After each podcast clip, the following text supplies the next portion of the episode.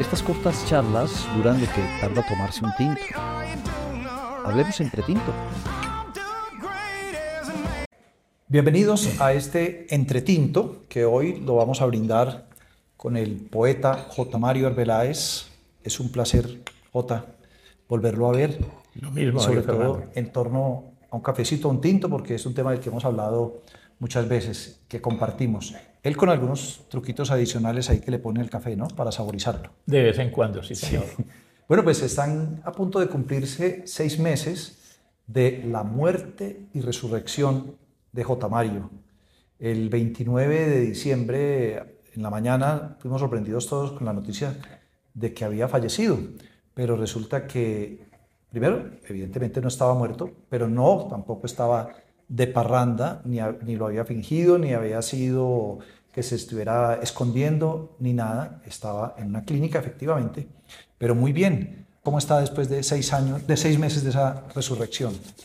Bueno, hace seis meses, en realidad sí, el 28 de diciembre me dio una picada en, los, en la cintura, en la parte de atrás. Mi mujer me llevó a la clínica, me hicieron un examen de la, de la cintura, no encontraron nada y ya que tenían prendido el TAC, lo subieron, miraron el corazón y los pulmones y en un pulmón me apareció lo que se llama un eh, trombo. trombo. Entonces hay un trombo en el y otro trombo apareció en la pierna derecha.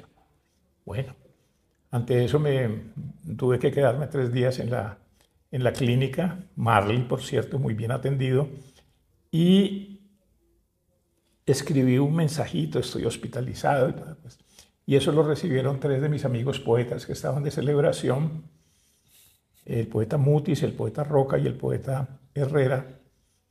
Y bueno, ay, pobre Jota, ¿qué le estará pasando? Entonces, terminaron su cumpleaños que estaban celebrando, se fueron cada uno para su casa y al final de la noche uno de ellos tuvo como el pálpito de que yo había desmaterializado y llamó por teléfono a nosotros para contarles. Y uno de ellos publicó un obituario muy elogioso sobre mi obra, pues, pero solo como correo. Bueno, entonces vamos a eso. ¿Quién es el autor intelectual y el autor material luego de su muerte? Bueno, el que tuvo el, el- el pálpito fue el poeta Fernando Herrera. Sí. Entonces llamó a Santiago Mutis y a Juan Manuel Roca, y Juan Manuel Roca, muy conmovido después de que pues, por muchos años fuimos enemigos bastante, pero después nos, hicimos amigos gracias a María Mercedes Carranza, eh, publicó el, el elogio de mi poesía. Y eso lo tomó Casa de Citas, que es un lugar de restaurante, bar y casa cultural, y de allí lo tomó la W. Y de, lo- de la W, pues por lo general, todos los, la- todos los medios de comunicación, ¿no? el, el tiempo, el espectador. Y después usted eh, recibió la noticia y empezó a saber que es un privilegio en, en vida lo que la gente decía sobre usted. Sí, en principio pues yo estaba dormido en, el- en- en la clínica. Mi mujer y mis hijos estaban pues en sus casas. Eh, Como yo vivo en Villa de Leyva, estaban aquí en casa de, de- de familiares, pero habían apagado los celulares y no, no, no, no oyeron las llamadas de todo el mundo que, que estaba pendiente de los medios y cuando lo, se dieron cuenta pues era pues el acabose. Eh, me llamó Julito Sánchez a las 6 de la mañana, contesté al teléfono y me dijo, ay, qué alegría que contestes, porque qué vergüenza, hemos eh, eh, emitido la noticia de tu desaparición. Eh, conversamos un poco, el doctor Casas me estaba haciendo homenajes con base en algunos textos que tenía y, me dijo, "Sí, bueno, ¿y tienes algo que decirme, querido J. Mario? Y le dije, sí, no me cuelgue, Julito. Fue lo único que me acordé y, se- y seguí dormido. Enseguida viene un envionazo de todo el mundo, pues la gente que, que contaba que llevaba cinco horas de la una y media de la mañana a las seis, seis y media, siete, eh, escuchando eso, entonces el dolor que habían sentido y la satisfacción de saber que la noticia era falsa. Bueno, Jesucristo resucitó al tercer día, según la, la literatura bíblica. usted entonces resucitó como unas seis horas después, más o menos. Sí, es decir, eh, Jesucristo resucitó los tres días, Lázaro al minuto que le dijeron levántate Lázaro y yo a las cuatro o cinco horas, me demoré un poquito más por el estilo. Pero después cuando me dijeron usted estuvo muerto, a pesar de que estaba dormido, pues entonces yo sentí también que había viajado, es decir, hay, el inconsciente percibe esas, esas circunstancias y sentí que me, cuando ya supe eso, que me había encontrado con mis amigos desaparecidos, con todos los compañeros del nadaísmo, con Amil Carú, Gonzalo Arango, Darío Lemos, el monje loco que se había ido hace poquito. Entonces, pues en realidad fue un viaje eh, de ultratumba, maravilloso.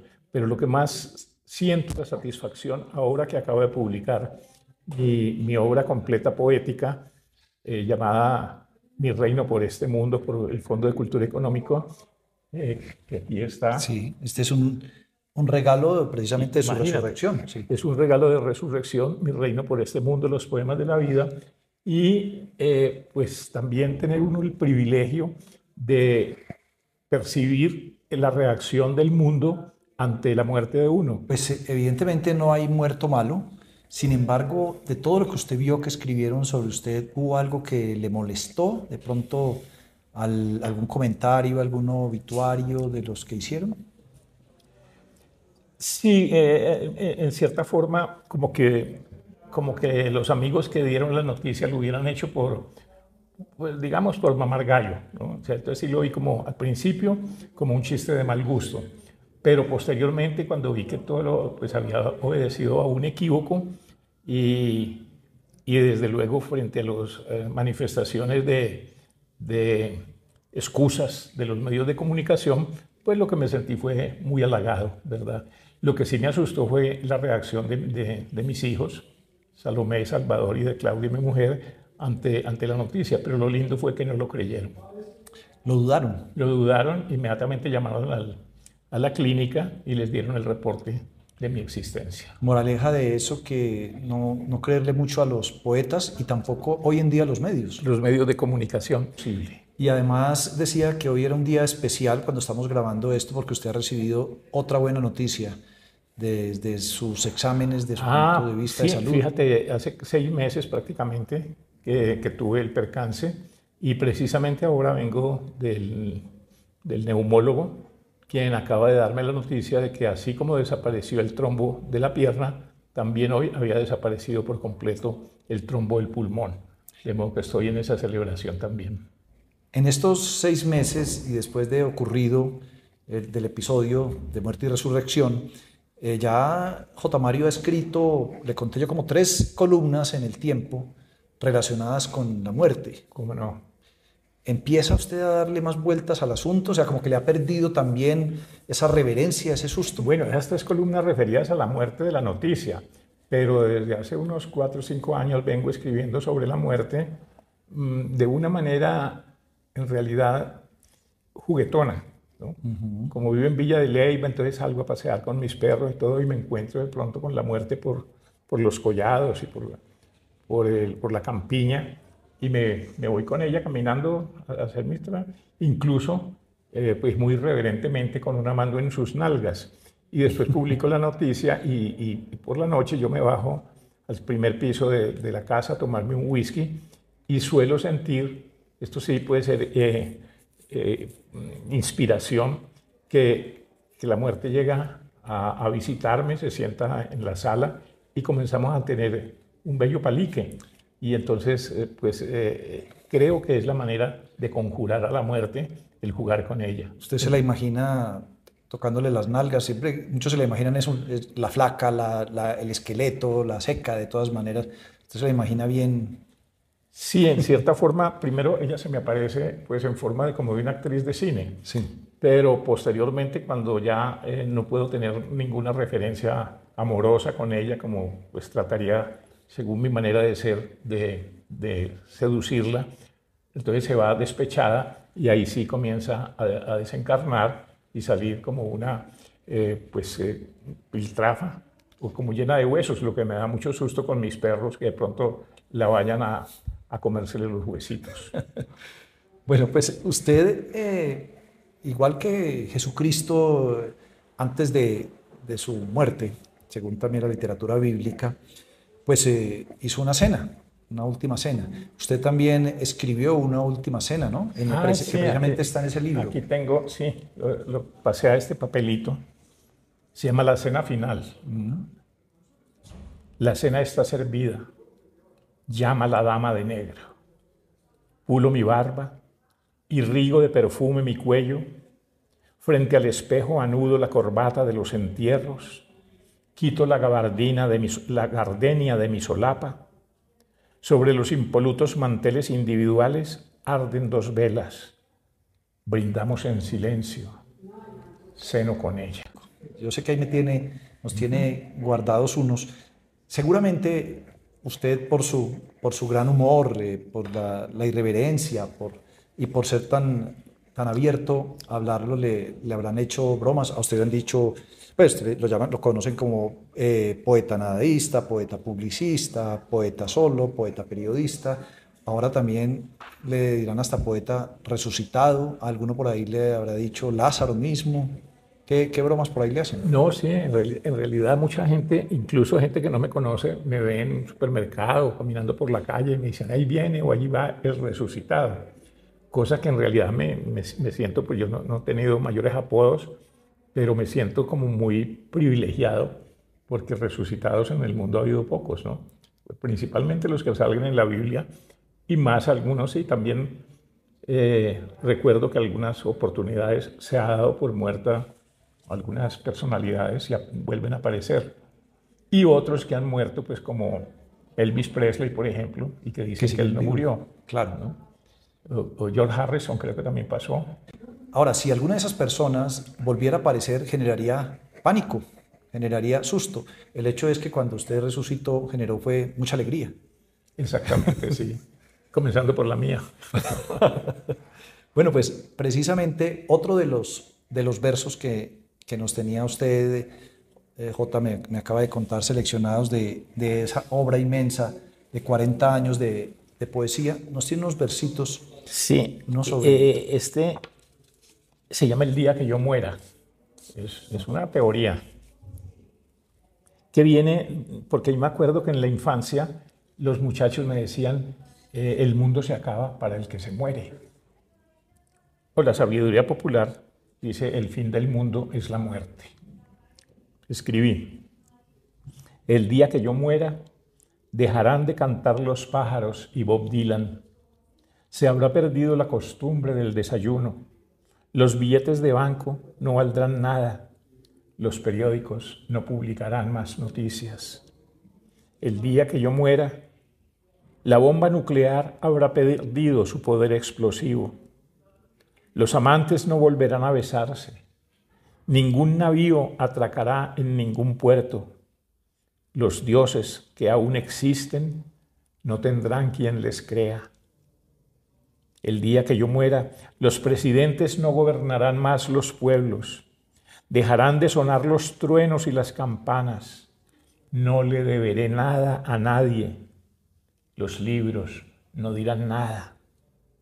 El día que yo muera, adiós al sol que me tostó las berijas. Adiós luna a la que aullé tanto tiempo. Adiós estrellas que no terminé de contar. Adiós amores que me secaron el seso. El día que yo muera, las llaves no abrirán más las puertas. Enterraré al planeta con todos sus habitantes.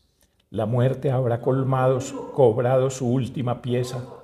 No habrá quien lea este poema. El día que yo muera, mi cerebro y verijas habrán cumplido su misión en la vida. El mundo será barrido de los libros de historia. La pretendida eternidad habrá caducado. Y si no fuere así, ¿a quién notifican? Gracias. Esa es mi teoría sobre la muerte. Y en torno al tema muerte, J, también eh, usted ha escrito historia, o sea, eh, relato que, tiene, que está asociado a ese, a ese momento, a ese momento que amenazó con llegar y que hoy ha quedado postergado. Sí, fíjate que en realidad en este libro tan voluminoso, son 700 y pico de páginas, eh, que se, se necesita toda una vida, ¿no? Para toda una vida. escribirlo y para, y para leerlo. Y es la historia de, de, la vida y la historia de lo que uno ha visto vivir. es, son sobre todo poemas eh, sensuales, amorosos, eróticos, pero también una referencia bastante amplia a la profesión de mi padre, que era un sastre de, de Río Negro, Antioquia, instalado en Cali. Y a, él le canté mucho porque pues eh, cuando comenzó el nadaísmo, los poemas a la madre habían entrado en cierto descrédito. Y tengo el final de un poema que, que viene muy al caso en este momento.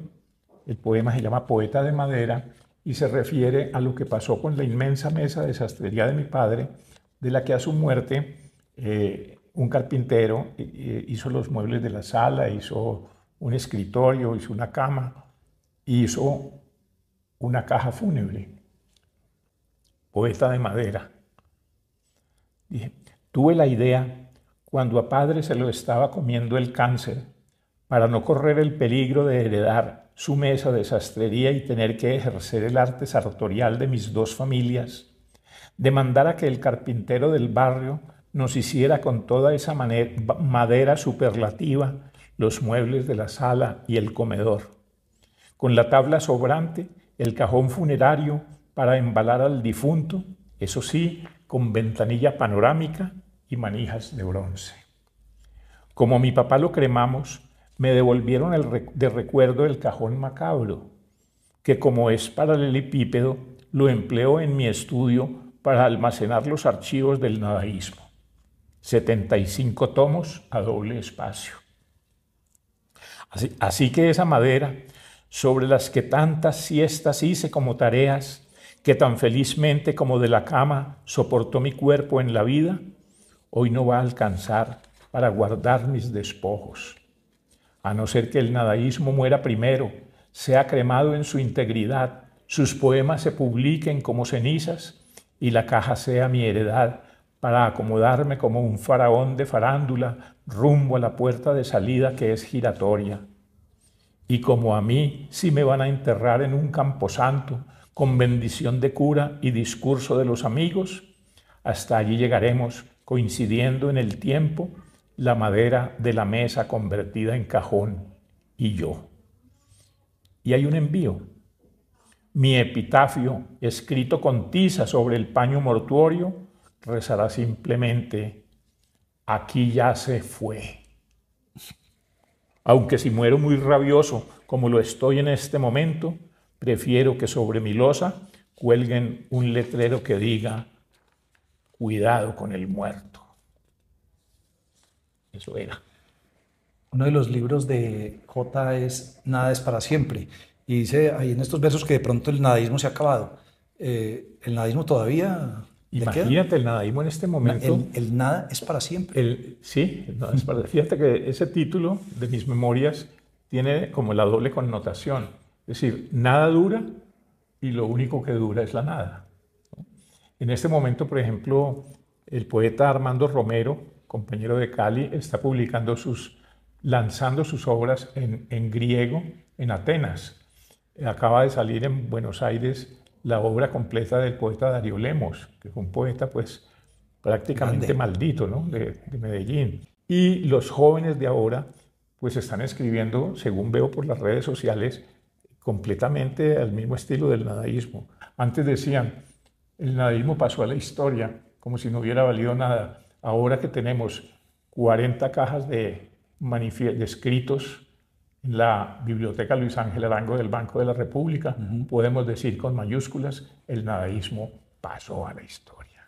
Y terminaría con este. Yo voy a terminar con una cosa. Termino ah, usted. Ah, bueno. Sí. Es que este, este es el, el, último poemita del, que va en el libro, que se llama Las llaves y el espejo. Se van yendo, se van los de la casa van dejando las llaves y el espejo. Y a medida que voy llegando a viejo, me voy yendo también yo de la casa. Los que vienen se irán, También la casa se irá cuando se, ve, se, se vayan los que vienen. Y otra casa vendrá, mucho más casa para los que vendrán, si acaso vienen. Me estoy yendo también yo de la casa. Aquí dejo las llaves y el espejo. Gracias, poeta. Miren, las cosas que pasan últimamente en torno a ese tema con J. Mario, ustedes les juro que esto es cierto. Llegamos aquí a la librería, a la Galería Cometa, la Galería Cometa, que muy gentilmente nos ha abierto sus puertas. Buscamos por todos los espacios un rinconcito para grabar y tomarnos el café. Yo dije, este me sirve porque tenemos obra de arte, tenemos libros y todo. Y de pronto, miren el libro que nos encontramos puesto acá. Sí, señor.